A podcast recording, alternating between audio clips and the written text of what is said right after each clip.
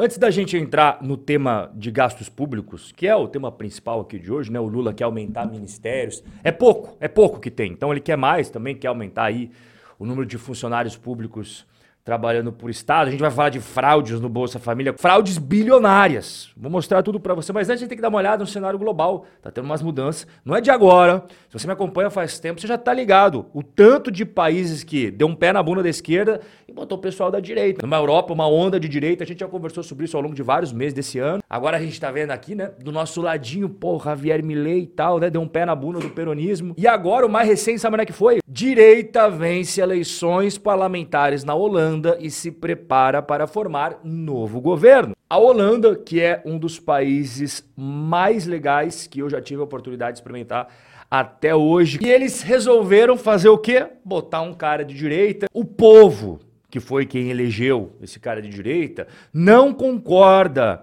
com muitas das políticas que são impostas goela abaixo, a maior parte delas, para não dizer todas de cunho esquerdista. E cara, você tem pessoas que gostam disso, mas você tem milhões de pessoas que não concordam com essas coisas. Tá aí o resultado. Mais um país que mudou e deu aquela guinada à direita. A mídia brasileira nem fala muito disso. E quando fala é na aquele viés imparcial que a gente já está acostumado, né? O Globo, extrema direita vence a eleição na Holanda, amplia avanço de radicais na Europa. Caramba, extrema direita, calma, que extrema direita é pouco. A Folha de São Paulo já bota um degrauzinho a mais ali, né? Vitória da ultradireita na Holanda assusta a Europa. Vou dar uma dica aqui para você, a partir de agora, entender como é que funciona o espectro político de acordo com os grandes meios de mídia brasileiro. Ultra esquerda, extrema esquerda, esquerda, nada disso existe no Brasil, tá? A gente só tem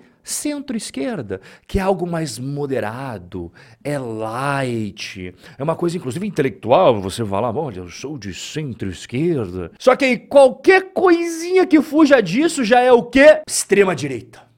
Ultra-direita, power, mega, super, duper. Então se você gosta do Bolsonaro, se você gosta do Trump, saiba que é ultra extrema direita. Então é assim que funciona o espectro político na cabeça aí da mídia brasileira. Qualquer coisa que não for o que eles querem, eles jogam lá pro extremo e falam: esses caras são super ultra power direita, não sei o que lá. Você é igual eles? Cuidado, hein? Bom, e já que a gente está falando de esquerda, direita, aqui de acordo não é com, com a mídia brasileira, que a gente sabe que é uma imparcialidade maravilhosa, vamos aproveitar e falar aqui dos gastos que o Lula tá defendendo? Pois é, quer ampliar os ministérios que é mais concurso público e o mais curioso.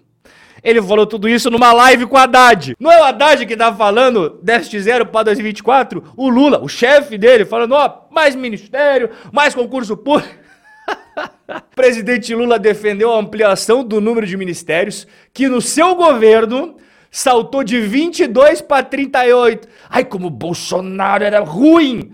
Pouco ministério, Bolsonaro tinha 22, rapaz, é 38 agora e precisamos de mais. Inclusive, não apenas aumentar o número de ministério, como também novos concursos para ampliar o quadro de funcionários. Aí, ó, esta é a nossa política rumo ao déficit zero 2024. Governo atacando ali na carne os gastos públicos, como você tá vendo, né? E aproveitando que a gente está falando de gastos públicos, o Tribunal de Contas da União aponta um prejuízo de mais de 34 bi, com B, bilhões de reais só com fraudes no Bolsa Família. Esse tipo de notícia era para estar tá em todos os meios de comunicação, na capa de site, jornal impresso. Só que eu te pergunto, você está vendo isso? O Tribunal de Contas da União apontou um prejuízo potencial aos cofres públicos de 34 bilhões e 200 milhões de reais só em 2023,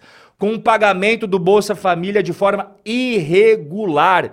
4 milhões e 700 mil famílias estão recebendo de forma indevida. O que, que o Tribunal de Contas encontrou nessa auditoria? 40% das famílias que receberam os benefícios do Bolsa Família, na verdade, tem renda superior à renda que eles declararam. 33% têm inconsistência de dados da família. Então eles falam uma coisa, quando vão verificar presencialmente é outra coisa completamente diferente. Mas por que será que isso acontece? O problema é que os dados das pessoas são informados por autodeclaração. Pera lá, mas isso daí abre espaço para muita fraude falcatrua? Exatamente. Abre espaço para muita picaretagem. E essas fraudes alarmantes são motivadas justamente pela falta de consequências a quem mente, a quem falta com a verdade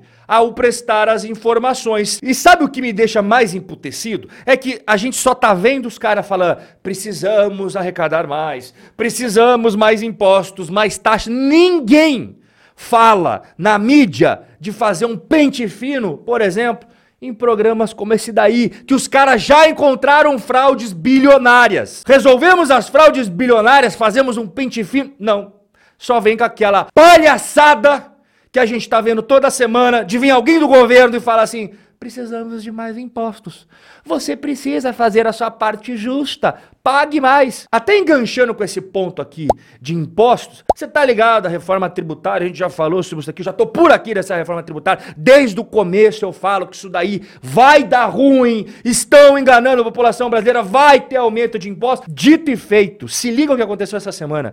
Saiba quais estados elevaram o ICMS, o imposto sobre circulação de bens e serviços, antes da aprovação da reforma tributária. Como assim, Rob? Olha só, pra você entender como é que funciona o Brasil. Brasil não é para amador, meu caro. O Brasil não é para amador. 21 estados mais o Distrito Federal elevaram a alíquota do ICMS antes da aprovação da reforma tributária. Você está vendo aqui, ó, é os estados do Brasil, quanto que era antes do reajuste, quanto que aumentou depois. E por que que eles fizeram isso daí? É o que eu falo. O Brasil não é para quem está começando agora. Você tem que ser malandro, tem que ser ligeiro. A arrecadação dos estados com o ICMS nos próximos cinco anos condicionará as suas receitas tributárias nos próximos 50 anos. Ou seja, você tem um forte incentivo para que os estados aumentem de forma maciça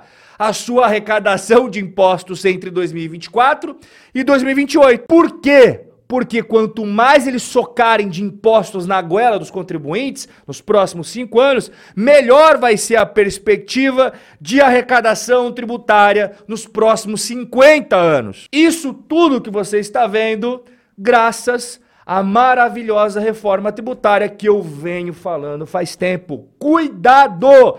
Isso não é para te beneficiar. Esta reforma é para beneficiar grupos poderosos, grupos que têm muito network, influência, lobby em Brasília. Se você não tem, lamento te dizer, mas você é um entre aqueles milhões de brasileiros que vai pagar essa conta. Aproveite aí essa sua sexta-feira, o final de semana, com seus amigos, com sua família. Fique com Deus e nós dois temos um encontro marcado novamente aqui na próxima semana. Forte abraço e até lá.